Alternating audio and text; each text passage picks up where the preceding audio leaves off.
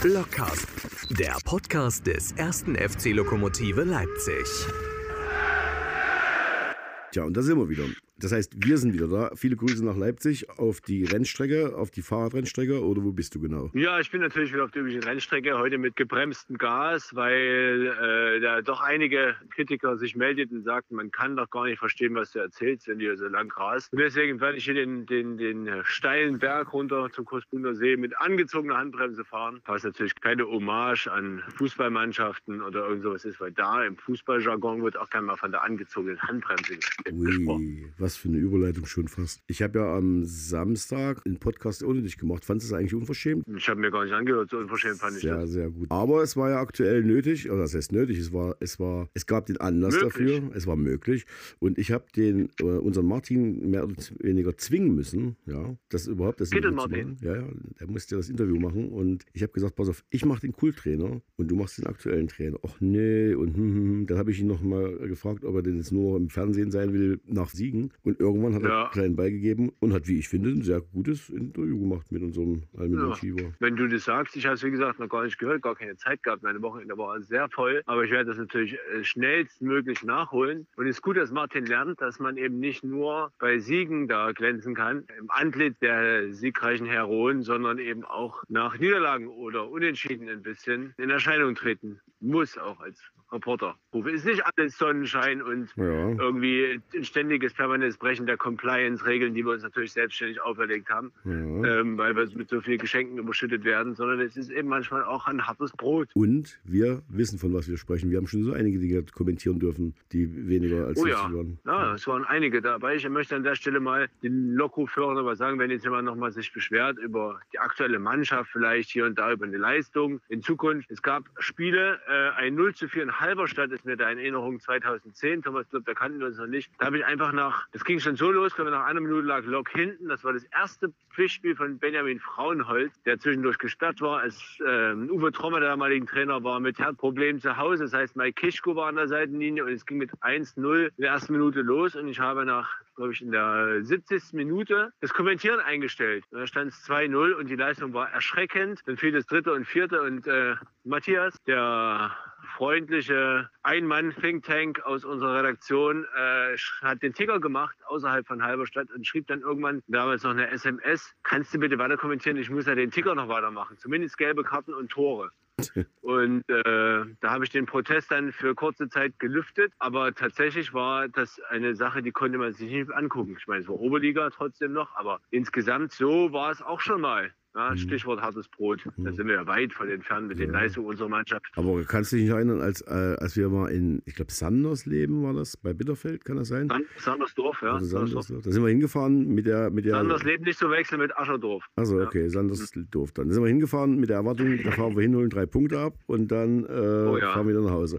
Das war so die ersten Spiele, ich glaube, Oberliga, ne? Ja, Oberliga nach dem Abstieg. Ja. Und dann sind wir Genau. hingefahren, Mittwoch, an dem Mittwoch und haben gedacht, naja, das nehmen wir jetzt mal schon mit. Und dann haben wir da auch gestaunt und gesagt, wie geht das 3-1 denn? 3-1 Führung, ja. Ja, das war auch äh, für Rüdiger Hoppe und äh, Heiko Scholz ein böses Erwachen damals. Da gab es auch Streit dann mit Sebastian Zielinski, der der Meinung war, er müsste an der eigenen Eckfahne dem Gegenspieler die Schürze schieben. Und äh, faulte ihn dann und aus dem Freistoß entsprang, glaube ich, das 1-1. Und in der, in der Nachbetrachtung des Spiels war Zielinski der Meinung, er würde das in Zukunft trotzdem wieder probieren. Gut. Mit solchen Patienten hatten es die, die Trainer damals zu tun.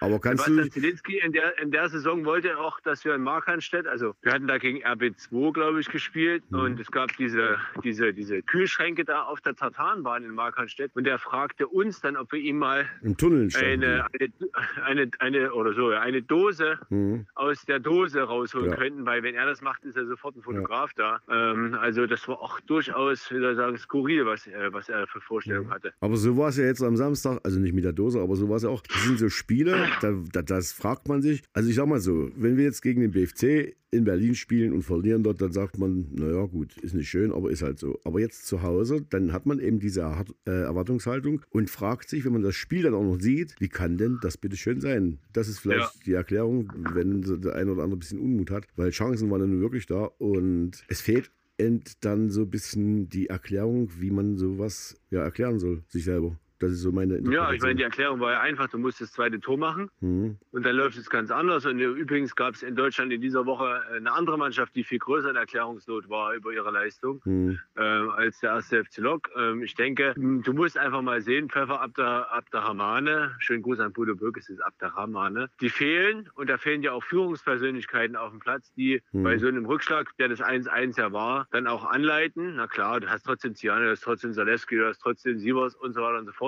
Aber du hast eben zwei weniger und das ist dann in der einen oder anderen Situation vielleicht auch ähm, äh, spürbar. Und äh, wie gesagt, die Chancenverwertung war halt nicht so gut. Ja. Du Mhm. hast den Deckel eigentlich drauf. Kurz nach der Pause kannst du ihn drauf machen. Fufak werden wir gleich selber noch dazu befragen und auch Ziane. Und dann kommt die auch nicht wieder zurück. Aber das ist ja auch wiederum das Schöne am Fußball, dass du es nicht vorhersagen kannst. Der Zufall spielt eben auch eine, eine große Rolle. Ist das eine Floskel? Nee, noch nicht. Noch Mhm. nicht. Wir können Aber- es am Flott machen, aber Aber der Trainer hat es ja auch nochmal erklärt, dass äh, das so ist. Und auch äh, Uli Tomal hat es ja nach dem Spiel nochmal erklärt. Er sagt eben diesen schönen Richtig. Satz, keine Mannschaft, die jedes Spiel gewinnt. Doch, Ja, wir genau. haben in der Aufstiegssaison haben wir jedes Spiel gewonnen. Nee, nicht, nee haben wir nicht. Wir haben nicht eins verloren, so war es. Also wir haben Wir haben nicht, genau, wir haben nicht eins verloren, wir haben aber auch ein paar Unentschieden Ja, eingestreut. Wenn ich erinnere, die Aufstiegssaison, die Regionalliga, die lief gar nicht so gut. Mhm. Ich glaube, wir haben zu Hause noch am dritten Spieltag 0-0 gegen Sandersdorf, da ist es wieder gespielt. Und erst danach hatte Lok diese Serie mit, glaube ich, 13 Siegen oder so in Folge gestartet. Mhm. Dann es haben die wir Wette. 0-0 gegen, genau, dann gab es die Wette mit Markus Krug. Und dann gab es, glaube ich, in der Rückrunde des ersten, äh, da gab es auf jeden Fall noch ein 0-0 gegen Jena 2. Ich glaube, das war das erste Spiel, was dann Lok äh, nicht gewonnen hatte nach 13 oder 14 Spielen. Ja, aber trotzdem damals eine, eine Megaleistung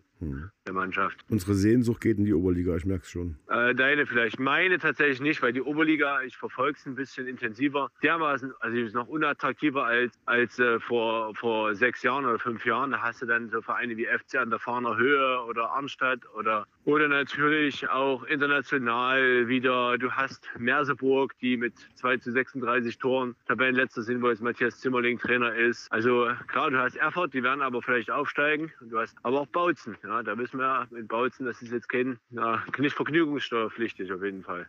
Aber alles schöne Reiseziele, Aber mit der Oberliga müssen wir uns ja nicht, Nee, wollen wir wir uns nicht beschäftigen. Und klar, als Tourist ist schön da. Nee. Ja, landschaftlich alles sehr Aufbaut. schön gelegen, ja. Ja, genau, gut. Aber ich glaube, wir kommen ein bisschen Wege ab, äh, vom Wege ab im Gegensatz zu mir, der mit dem Fahrrad ganz diszipliniert, langsam fährt. Ich hoffe, man würdigt das jetzt in Zukunft auch. Ja, wie machst du das? Das, das, muss ich, das muss ich noch fragen. Wieso? Wieso hast du jetzt so, ein- so, so, so ein Visier über deinem Kopf gezogen oder wie machst du das jetzt? Ich habe mir ein Tempolimit selbst auferlegt und fahre halt nicht schneller als 20 km/h, Mhm. sondern gemütlich latsche ich hier in die, Entschuldigung, trete ich hier in die Pedale. Man könnte mich im Prinzip, könnte auch einer kommen mich während der Fahrt abheben vom Fahrrad, so langsam fahre ich. Aber natürlich alles für den Podcast, ja klar. Herrlich. Ich rufe mal den Erik an. Ruf mal den Erik an. Erik Fufer bei uns zu Gast. Schönen guten Abend, Erik. Wie geht's denn so nach dem Wochenende? Ja, schönen guten Abend. Soweit ganz gut. Ähm, natürlich keine einfache Niederlage am Wochenende gewesen. Wir haben gut gespielt und die Niederlage war sehr, sehr bitter und vielleicht auch unverdient. Ein Stück weit ähm, sehr fahrlässig mit den Chancen umgegangen. Ja, das macht natürlich ein bisschen schwerer. Das letzte Mal, als wir dich anrufen wollten, das hat nicht geklappt. Da sind wir nicht zusammengekommen. Da hast du ein paar Tage später das Tor, glaube ich, in Chemnitz geschossen. Hätten wir es mal damals gemacht. Aber Jamal hat ja im Interview auch gesagt, er kann sich nicht erklären, wie das zustande kam, das Ergebnis. Er stand auch da, hat gesagt, zu erklären, ist das einfach nicht. Chancen waren da, aufs Tor wurde geschossen, Torwart hat ein paar gehalten, dann ging es an Pfosten und so weiter und so weiter. Habt ihr noch lange gesessen und euch lange noch über das Spiel unterhalten? Ja, also wir haben natürlich nach dem Spiel lange in der Kabine gesessen und haben uns, glaube ich, jeder irgendwo Gedanken gemacht oder woran es gelegen hat. Einen Tag danach haben wir auch nochmal drüber gesprochen. Nicht lange, weil wir am Freitag auch wieder ein wichtiges Spiel haben, was wir, wo wir auch drei Punkte holen wollen. Ich glaube, jeder weiß auch, dass so ein Spiel nicht verloren gehen sollte. Genau, ja. Sag mal, ich habe den, den Spielbericht gesehen beim, beim MDR. Bodo Böck betont immer die zweite Silbe deines Namens. Wie wird denn der Name jetzt richtig ausgesprochen? Richtig ausgesprochen wird der Fufak. Okay. Bodo Böck sagt immer Fufak, sagt er immer. Aber Fufak ist, ist ja eigentlich besser dann. Ja, also richtig ausgesprochen, wenn man sagt man ganz einfach Fufak. Ich habe gehört, ja, am Freitag ist vielleicht Bodo Böck auch mit dabei.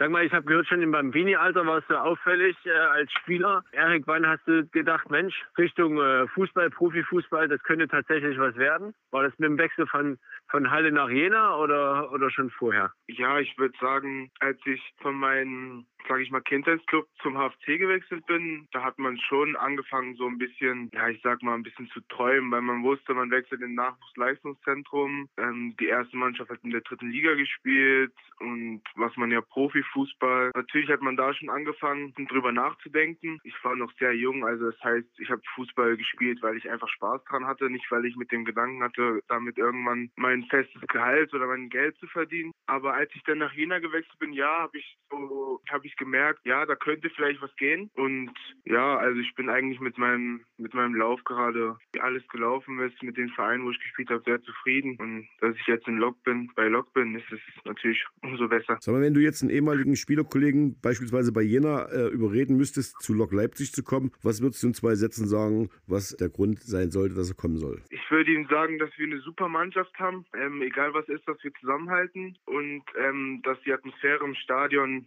ähm, egal welches Spiel, immer ja, unvergesslich ist. Welchen Trick, welchen Trick hat äh, denn Almedin Shiva angewandt, dich äh, aus Jena, wo du ja immerhin dritte Liga mal ein paar Minuten gespielt hast, ähm, nach äh, Leipzig zu lotsen? Oder hat da vielleicht Pippi eine Rolle gespielt als ehemaliger Jena? Wie kam das? Ja, also wir hatten damals, als ich noch in Jena gespielt hatte, hatten wir ein Testspiel ähm, gegen Lok gehabt und ja, mir hatte die Spielweise und äh, auch das Coaching vom Trainer hatte mir ähm, gut gefallen.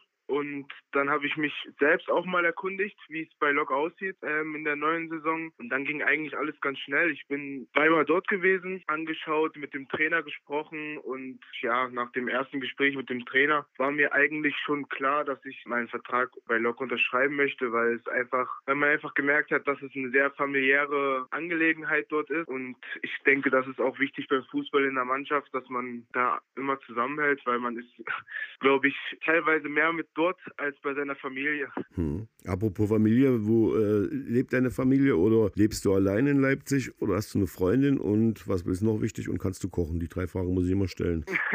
ähm, ja, mein äh, Papa wohnt in Leipzig, aber auch schon länger jetzt. Also eine Freundin habe ich derzeit nicht. Nein, kochen, ähm, natürlich kann ich kochen. Also.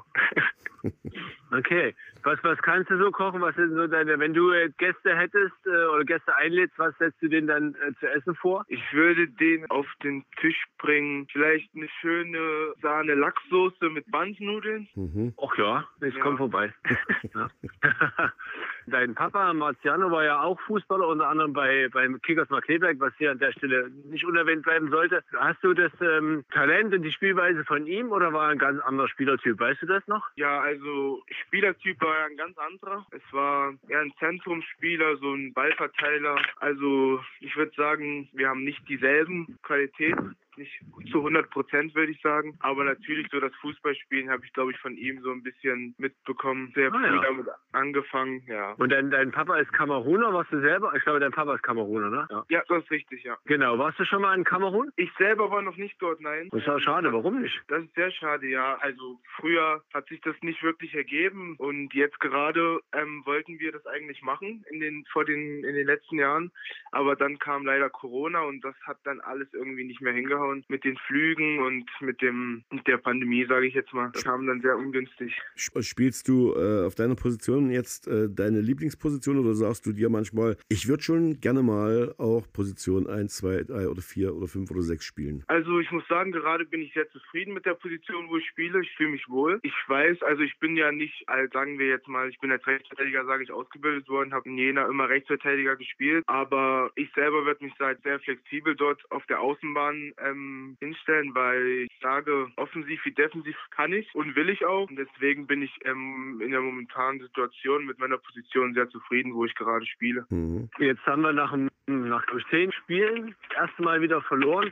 Ein paar Fans haben schon angefangen mit Träumen, dass Leute sich da dauerhaft oben festsetzen kann und bis zum Ende dort mitspielen kann. Was ist dein Gefühl? Was ist, was ist möglich tatsächlich in dieser Saison? Ach, ich sage, in der Saison ist sehr viel möglich. Ich meine, wir haben noch sehr viele Spiele. Es sind jetzt, glaube ich, noch fünf Spiele in der äh, in diesem Jahr. Und ich glaube, wir sollten von Spiel zu Spiel denken, ähm, uns nicht festsetzen, dass wir unbedingt den Aufstieg ähm, erreichen wollen. Natürlich ist das was Schönes und die Qualität Qualität haben wir in der Mannschaft, um das zu erreichen. Aber ich sage auch, in der Liga kann jeder jeden schlagen und das hat man auch jetzt am Wochenende gesehen. Das Gutes. sieht man auch an den anderen Wochenenden. Das ist ein gutes Argument. Das hat man jetzt am Wochenende gesehen. Sag mal, gibt's eigentlich, äh, müsst ihr eigentlich eine Strafe zahlen, ihr als Spieler, wenn ihr irgendwann mal nach draußen sagt, ja, wir wollen aufsteigen? Gibt es da vom Trainer und vom Vorstand äh, eine Deckelung und sagt, wer jemand spricht vom Aufstieg? Äh, davon habe ich nichts mitbekommen, nein. Also Das, das, war, das, war, eine, das war eine Fangfrage. Nee, nee, alles gut. Ja. Nee, nee. Wir wollen dich auch nicht in den bringen. Ja, genau, Entschuldigung. Erik, wie schätzt du Casa Jena ein? Gegen die spielen wir, glaube ich, in diesem Jahr dann noch, glaube ich, kurz vor Weihnachten. Also, wir haben ja schon mal gegen die gespielt, die Saison 0-0 stehen auch ähnlich gut da wie Lok. Was traust du denen zu? ja, ich glaube, man hat in den letzten Jahren gesehen, dass äh, Jena eigentlich auch vom Namen her und der Qualität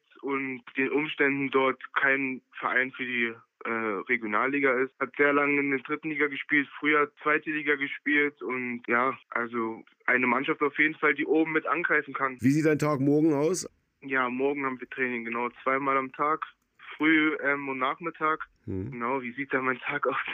Gibt's, gibt's eine Art Straftraining nach so einem Spiel? Nein, ich denke nicht, also Was wäre denn, was wäre denn ein Straftraining? Was wär's denn? das kann ich so gar nicht sagen. Ein Straftraining ist, ich weiß nicht, ob man das überhaupt so nennen darf, weil, Vielleicht Motivationstraining, klingt besser. ja, klingt, klingt vielleicht besser, ja. Aber da müsste man an der Stelle vielleicht eher fragen, Erik, was sind denn so Übungen oder Trainingsinhalte, die du gerne machst und Trainingsinhalte, wo du sagst, oh, puh, bin ich froh, dass das, äh, da wäre ich froh, wenn es nicht so oft drankommt. Ja, Ich trainiere gerne alles. Ah, starke Antwort. Stark. Der Trainer hört da auch mit. Ja. Ja, also nein, es gibt, gibt natürlich von jedem immer so Lieblingstrainingseinheiten, aber ich glaube, das, was man trainiert, gehört alles zu dem Sport, den man mh, gerne macht und jetzt gerade auch als Beruf hat. Deswegen würde ich nicht sagen, dass es da irgendwie was sagt, wo man sagt, oh nee, lass mal gut sein. Gibt's im Training auch mal Situationen, dass äh, Alme mitspielt, euer Trainer? Ja, ja, gibt's, gibt's öfters, ja. Und wird auch mal umgekrätscht? Das getraut euch nicht. Gar nicht möglich. Gut, das hört er bestimmt gerne. Warum, warum, warum ist das nicht möglich? Weil er einfach so flink ist? Technisch so gut. Ja, technisch überragend, flink, schnell im Kopf. Ja, ja, ja. Also ich, ich, ich merke schon, im Laufe des Podcasts hat Erik Buchwachs sich auf jeden Fall den Startelf-Einsatz gegen Hertha ähm, ersprochen, sozusagen. Hey, ich hoffe doch, dass ich mir das nur durch Leistung erkämpfe. Und noch besser. Ah, Erik, sehr gut, wie du das ja, wie du das machst. Sehr gut. Du fällst aus unsere Fallen gar nicht rein.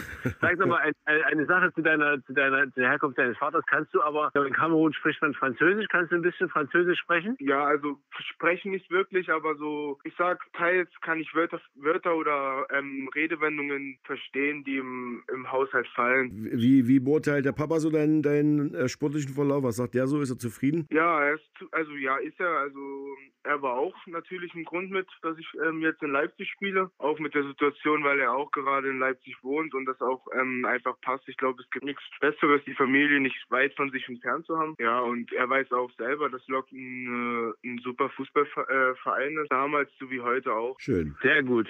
Ich habe keine weiteren Fragen. Nö, wir entlassen dich in die Nacht, sagen Dankeschön und vielleicht klappt es ja diesmal, dass wir dich wieder im Interview haben wollten. Jetzt hatten wir dich und du dann am nächsten Spieltag, das wäre am Freitag in Berlin, dann ein Tor schießt. Wir würden uns freuen. Ich hoffe auch, Wir drücken die danke. Dankeschön. Alles Gute für dich, Erik. Tschüss. Tschüss. Tschüss. Erik Fufak, jetzt wissen wir auch, wie er richtig ausgesprochen wird. Äh, wird. Wo hast du das Spiel gesehen? Na, äh, die Zusammenfassung beim MDR. Mhm. Aber ich muss sagen, da ist uns, also Bodo Böker ist kommentiert und ich weiß nicht, ob er äh, den, den Trainer, den, den Vater von Erik Fufak einst auch kommentierte, als er spielte und irgendwie eine falsche Erinnerung hat oder keine Ahnung. Mich ärgert das dann immer, weil es für mich zur Grundvorbereitung gehört, eines Moderators oder Kommentators, dass man weiß, wie die Spiele ausgesprochen werden. Damals Diane ist ja da genauso ein Leidtragender. Oder wie gesagt, Farid Abderrahmane. Und ich finde, das geht nicht. Das geht auch in Print, Printerzeugnissen nicht, wenn da äh, vom Lokpräsidenten Almedin Shiva oder Loktrainer Thomas Löwe ähm, was steht. Das, das Namen und Positionen sind so einfach zu recherchieren und rauszufinden. Das darf ja einfach nicht passieren. Ja, das sind wir vielleicht dran schuld, weil wir es ja auch laufend verwechselt und nicht und falsch ansagen. Ja, das stimmt. Das Ja. stimmt natürlich. Da stimmt der Stadionsprecher von St. Pauli, ich weiß nicht, ob es da aktuell ist oder damit halt aufgehört hat, der hatte Audiodateien zu allen Spielern, Ja. die jemals am Millantor aufgetribbelt sind, vom Gast als auch vom Heimverein und hatte sich dann vorher angehört. Das nenne ich mal den professionelle Vorbereitung, wie auch, glaube ich, Peter Neururer zu jedem Spieler, den er mal beobachtet oder trainiert hat, eine Karteikarte hat in seinem Kasten zu Hause. Ich erinnere mich gerne an das Spiel in Bernburg, als der Stadionsprecher aber auch jeden Namen falsch gesagt hat und dann noch irgendwie die Sportkameraden, ach, das, das werde ich mal wieder irgendwann reinstellen. Das war schön, das haben wir ja noch den Schnipsel. Das ist ja. äh, Geschichten aus damit. Du warst ja Freitag im Bruno, also zur Buchvorstellung vom Kulttrainer Uli Tomane. Absolut, ja. Erzähl mal. Ja, ja das war eine, eine super Veranstaltung, habe ich mich gefreut ähm, für Uli, weil äh, mit, er ist ja nun 75 und äh, 87 ist mehr oder weniger auserzählt. Da gab es jetzt die großen Jubiläen. Wir hatten 100, 125 Jahre professioneller Fußball, wir hatten 50 Jahre Lok. Also so viele ganz große Auftritte würde er wahrscheinlich leider nicht mehr bekommen. Wir haben die Jahrhundertelf und so. Und da umso mehr habe ich mich gefreut, dass der VIP-Raum gerappelt voll war mit Menschen, auch so Straßenbahn. Und zum anderen dort auch mit Frank Baum und Matthias Zimmerling zwei Spieler auftauchten, die dermaßen emotional über Uli Tomale sprachen. Das war schon absolut bewegend und beeindruckend. Also Frank Baum habe ich ja nun in verschiedenen Kontexten auch als Interviewpartner gehabt, ob nun bei irgendwelchen äh, Jubiläen. Ähm, ich hatte ihn mal in der Stasi-Unterlagenbehörde in, in, Leipzig und äh, er kommt immer sehr mit gewählter Wortwahl rüber und sehr bedacht. Aber am Freitag, das war dermaßen emotional und, und so grundehrlich, wie er über Uli Tomale gesprochen hat, das äh, war absolut, absolut bewegend und das haben auch mehrere dann danach gesagt, dass sie Frank Baums Statement überaus ergreifend fanden. Ja. Genau. Schön, schön. Ich fand auch schön am Spiel, als äh, Mirko dann das Spiel lief, gerade ein paar Minuten, ihn dann begrüßt hat. Er saß ja auf der Tribüne neben dem Präsidenten und ja. dann stand er auf und hat das ganze Stadion auch nochmal ihn begrüßt. Fand ich schön. Er hat sich auch sichtlich wohlgefühlt und äh, ja.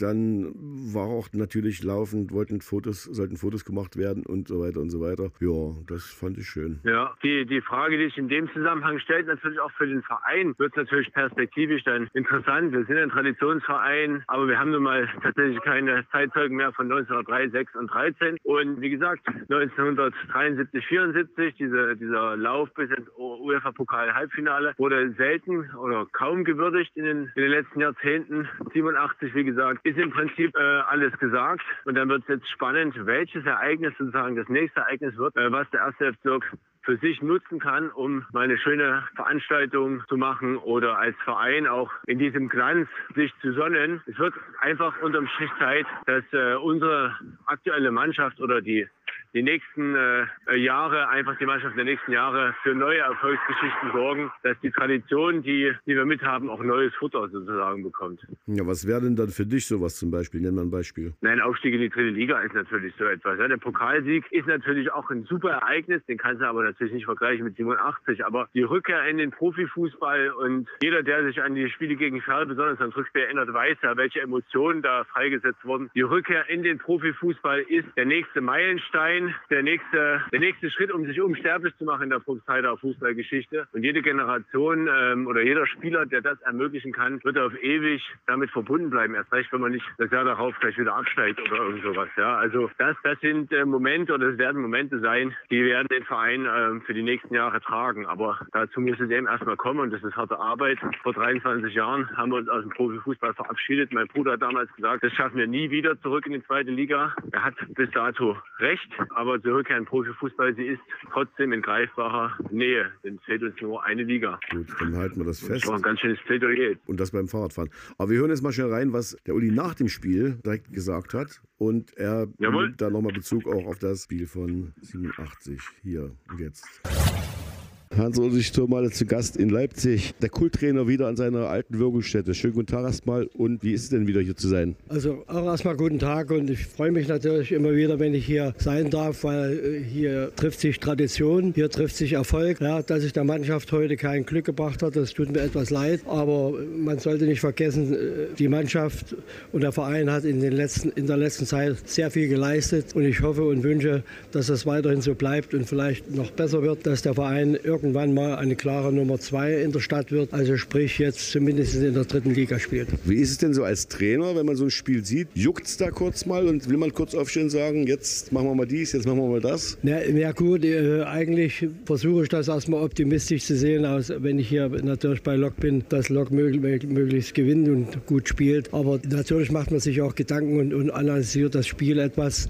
Ja, so wie heute zum Beispiel der Trainer äh, Ahmedin Chiva hat das ganz klar gesagt, du hättest hier praktisch in der ersten Halbzeit das eine oder andere Tor mehr machen müssen. Dann hättest du vielleicht nach hinten die Sorgen nicht bekommen, wobei ich also dem Gegner durchaus auch Respekt zolle. Die haben das also vor allen Dingen dann in der zweiten Halbzeit sehr stabil gemacht. Gestern gab es ja die Buchvorstellung, vielleicht mal noch für die, die es nicht mitbekommen haben. Was ist denn zu erwarten, wenn man das Buch liest? Naja, zumindest nicht nur eine, eine banale Abhandlung der Station, wo ich war, sondern da ist viel schmückendes Beiwerk drumherum, also auch äh, was meine Gefühlslage anbelangt, was die Gefühlslage meiner Frau oder meiner Familie anbelangt. Es ist äh, durchaus ein interessantes Buch, so würde ich das sehen. Auch ehrlich geschrieben, ja, wer mich kennt und wer, äh, vor allen Dingen auch der Titel, der besagt das ja ganz klar. Ich bin Trainer und kein Diplomat. Das, das sagt ja eigentlich schon alles. Ich bin ja oft angeeckt, aber wenn du, wenn du irgendwie nach oben oder erfolgreich sein willst, dann darfst du nicht so glatt gebügelt sein. Seit kurzem gibt es ja bei der ARD, beim MDR in der Mediathek die Dokumentation über das legendäre Spiel gegen Bordeaux im Leipziger Zentralstadion zu sehen. Und da lüften wir eines der Geheimnisse, warum 120.000 Leute